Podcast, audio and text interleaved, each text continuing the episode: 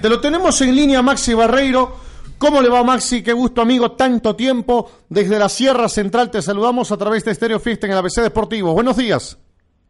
¿Qué tal? Buenos días. Un placer saludar a toda la gente ahí de, de Ambato, de la Sierra. Así que, nada, acá levantándome, arrancando la mañana, esperando el turno de la tarde para ir al entrenamiento.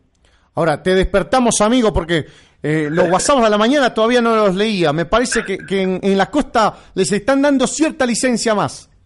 No, no, no, pasa que bueno, justo ayer entrenamos a la tarde, terminamos un poco tarde, y acá que, que me puse a hacer la comida, a cocinar ahí con mi familia, dormimos un poco tarde, así que aproveché a dormir un rato más en la mañana. Ah, qué bueno. Bueno, eh, Maxi, eh, por consultarte, ¿cómo está el tema de tu porvenir? Ha escuchado mucho el público aficionado de ciertos intentos de equipos por conseguir tus servicios para el próximo año. En realidad, hoy hay varios llamados, hay varios equipos que han mostrado interés por tus servicios. ¿Qué tal? Sí, sí, mira, la verdad que como, como hablé en los otros medios, eh, uno eh, ha venido convirtiendo algunos goles en el fútbol ecuatoriano y creo que eso me ha abierto las puertas para que algunos equipos estén interesados en, contratar. ¿no? Así que eso sí es verdad, he tenido algunos llamados yo mismo y hasta mismo mi representante, así que eso, eso es cuestión de que uno está haciendo las cosas bien y nada, a seguir trabajando, que, que es lo que, lo que uno viene a hacer a este país, hacer para convertir goles. Imagino, te habrán llamado muchos medios partidarios de Barcelona consultándote eso, porque salió la noticia la semana pasada que Barcelona estaba muy interesado en tus servicios. ¿Cuál es la realidad de esta posibilidad con Barcelona? La realidad es la, la siguiente. Uno hace más o menos un mes, mes y medio, recibió un llamado de la dirigencia de Barcelona, eh, donde me comunicaba que me venía siguiendo hace varios tiempo de que estaba en Musuruna, que quería contar con mis servicios y bueno, uno automáticamente me dijo que, sí, que igual estaba trabajando en el Delfín, que, que todavía no se podía hablar nada y le pasé automáticamente el teléfono de mi representante, Marcelo Arias. Él lo empezó a manejar y bueno, ahora se ha hecho más fuerte el rumor, así que nada, sí, siempre mantuve los pies sobre la tierra, seguí trabajando desde cuando llegué a este país, tratando de convertir goles, haciendo buenos partidos y bueno, si es así, uno, uno está muy contento y, espera poder que se concrete al final de la temporada. También ha surgido una versión de que si llegaras a Barcelona tendrías que llegar como cuota nacional, es decir, naturalizarte. ¿Pasa por tu cabeza obtener esta carta que se te expida como jugador nacional o lo ves como un inconveniente? ¿Te gustaría seguir siendo argentino? Mirá, la verdad que con Barcelona ese tema no se tocó. Ellos realmente me dijeron que querían contar conmigo, no me dijeron si nacionalizado o no. Lo bueno es que, que han puesto los ojos en mí. Eh, pero en lo personal, también yo he empezado a, a, tramitar la nacionalidad. Todos sabemos que es un poco más fácil y jugar, eh, ocupar cupo en este país. Eh, pero nada, uno le gustaría poder nacionalizarse. Para eso uno está tramitando el tema de la nacionalidad para, para como te dije recién, y tratar de, de devolverle un poco eh, al país lo, lo lindo que me, ha, que me ha brindado a mí dentro y fuera de la cancha. ¿no? ¿Qué tal, Maximiliano? Le saluda Clever Campos. En alguna oportunidad nos acompañó en la cabina en Pelileo y le transmitíamos al Pelileo Sporting Club porque Maximiliano es futbolero, no está jugando, no está entrenando, pero está en un estadio. Y la gente decía que Maximiliano venga al Pelileo. Tiene que descartarlo ya definitivamente el Pelileo Sporting Club. Maximiliano, un abrazo. ¿Qué tal? Un gusto saludarte. La verdad que, que me acuerdo, me acuerdo ese día viendo el Pelileo con Colón, me acuerdo, me acuerdo, me acuerdo ese partido. Sí, no, uno siempre vive de esto, vive del fútbol. En ese momento estaba solo en, en Ambato y trataba de, de, pasar el tiempo y bueno, qué más lindo que, que, mirando fútbol, mirando todas las categorías de este fútbol. Y las empanaditas... Se... Decime, decime. Y las empanaditas ricas, ¿no? El sabor de, de la ciudad azul. Sí, sí, sí, sí. No, por eso, por eso uno le ha agarrado mucho cariño al país, siempre lo he dicho. Se siente muy cómodo, me ha brindado, me ha abierto las puertas como fútbol y como persona, así que ah, agradecido y esperemos que las cosas sigan saliendo bien porque porque uno trabaja con mucho humildad y, siempre la viene remando desde, desde, abajo, ¿no? Usted hablaba del interés de Barcelona y esa ya es una noticia nacional, pero no creo que existe, porque conversaba yo con el abogado Alfonso Chango y él tenía el deseo, también lo ratificó, de tenerlo acá. Y no solamente los dos equipos, hay muchos. Eh, ¿Cuánto han crecido los bonos? Sin dar cantidades, obviamente, pero los goles tienen un valor importante y acá en el fútbol ecuatoriano usted sabe que, que obviamente eso, igual que en cualquier otro país, le favorece mucho a un jugador en su posición. Sí, el delantero siempre digo cuando hace goles hace ruido, así que es para lo que tienen que trabajar los delanteros. Tanto nuevo o segunda punta es lo mismo. Así que sí, Alfonso Chango justamente ayer también me llamó Lorenzo para saludarme, felicitarme por la noticia que se había enterado.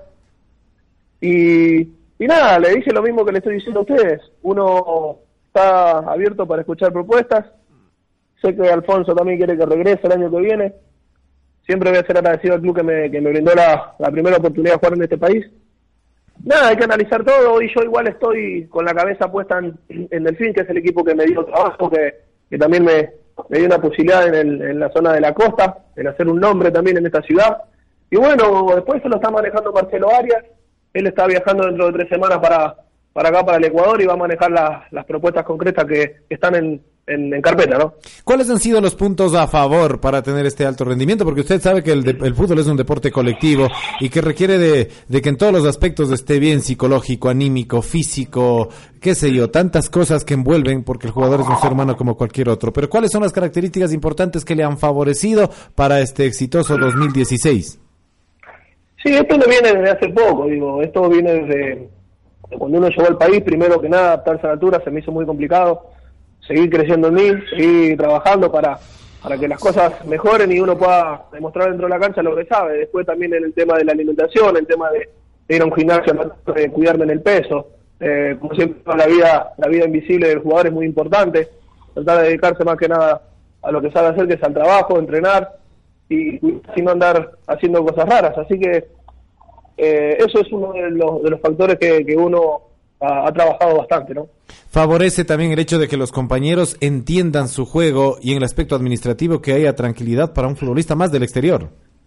Sí, sí, igual yo creo que todo tiene que ver con el compañerismo, con la cabeza cuando uno está bien dentro de una, de una institución, pero siempre digo que, que cuando uno tiene condiciones y, y anda bien, eh, se adapta a cualquier esquema y, y cuando está convencido las cosas salen también en cualquier equipo, ¿no? Ahora, Maxi, diferenciemos entre los llamados por afecto, por amistad y los llamados que tienen que ver por ofrecerte trabajo. En el velador de tu dormitorio, ¿cuáles son las propuestas concretas que tienes?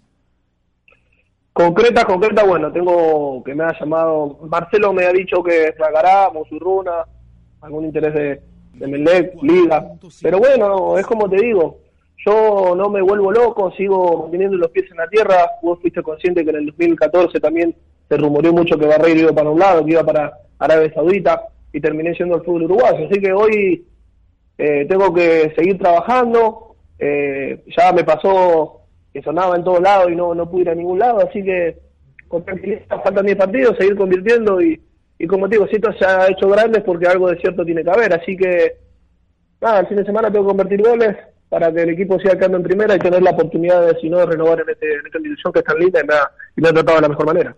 ¿Hasta cuándo tienes relación laboral con el Delfín, tu actual equipo? Sí, termino el contrato ahora el 31 de diciembre, eh, así que después de ahí ya podré eh, hablar con alguien o que Marcelo me, me diga qué propuestas eh, son las mejores, ¿no? Hace un ratito acá en el programa contábamos que le gustabas muchísimo a la gente de Macará, muchísimo. Tanto a los dirigentes como al cuerpo técnico, le, le gusta tu juego, tu forma de moverte en la cancha. ¿Qué te ofreció Macará? ¿Qué es lo que te propuso? No, el tema, obviamente que, que Macará me conoce bastante, creo que eh, siempre los dirigentes estuvieron yendo al estadio cuando jugaban en Suruna y creo que de ahí ellos también me, me tienen a haber, haber visto mi forma de juego y, y creo que se ha hablado del interés, de las ganas de que ellos tienen que, que yo vaya para, para allá si sigue estando en, eh, en primera división el año que viene, así que eh, Marcelo lo está analizando, obviamente uno es agradecido a que la gente se fije en uno, pero como te digo, hoy la cabeza mía está en Delfín porque me dio trabajo estando en primera y hay que dejarlo en primera para ser agradecido. Bueno, a los amigos se cuenta algo más, no, no las generalidades que están en el periodismo. ¿Quién te llamó de Macará? ¿Fueron los dirigentes o fue alguien del cuerpo técnico? No, no, fueron los dirigentes. Me llamaron. En realidad no me llamaron a mí, Carlos, me llamaron a Marcelo manifestando que quería que fuera para allá. ¿no? Ah, fueron los dirigentes, la familia Salazar. Bueno, amigo, te, te agradezco por el tiempo, por, por estas noticias importantes. ¿Qué te gusta más, la costa o la sierra? En realidad a mí me gusta donde mi familia se sienta cómoda y en los dos lados se sintió de la mejor manera, en Ambato y, en, y acá en la costa también, así que sería lindo trabajar en un lugar donde uno se sienta cómodo. Bueno, ¿cuándo lo decides? ¿Al finalizar el campeonato o en un par de semanas más? No, no, nosotros se decide cuando termine el campeonato. Por respeto, y fin siempre me maneja así. Con la, el descenso hasta el último y, y bueno, cuando se termine el campeonato es cuando iba Maxi Barrero, ¿no? Dale, Maxi, te enviamos un abrazo. Te despido Dale. con esta. Eh, si no se concreta lo de, de Barcelona, que es un monstruo, es un tigre financiero, y está entre Musurrún y Macará, ¿qué derime? ¿Cuál es el equipo que sacaría ventaja? ¿Qué tendría que hacer Macará para ganarle a Musuruna? ¿Y qué tendría que hacer Musuruna para ganarle a Macará? Qué pregunta difícil que me hace vos también, Carlos, ¿no? eh, no sé, ahí eh, la, mi señora tiene que decidir, ahí no tengo nada que ver yo. Ah, ¿viste cómo te lavas las manos? Vos también me pones en un aprieto, ¿no? Eh, así que, como te digo, esas cosas se deciden en el camino, hay que analizar todo arriba de la mesa, ver qué, qué ofrece uno, qué ofrece lo otro y, y ahí ver qué, qué es lo mejor para mí. No. Amigo, te envío un abrazo. Dale, muchas gracias por llamar y como siempre un saludo a toda la gente ahí de, de Ambato, que, que es una ciudad muy linda y lo ha tratado de la mejor manera a uno, ¿no? Hasta luego. Hasta luego. Maxi Barreiro, el jugador pretendido más cotizado hoy en el fútbol del Ecuador.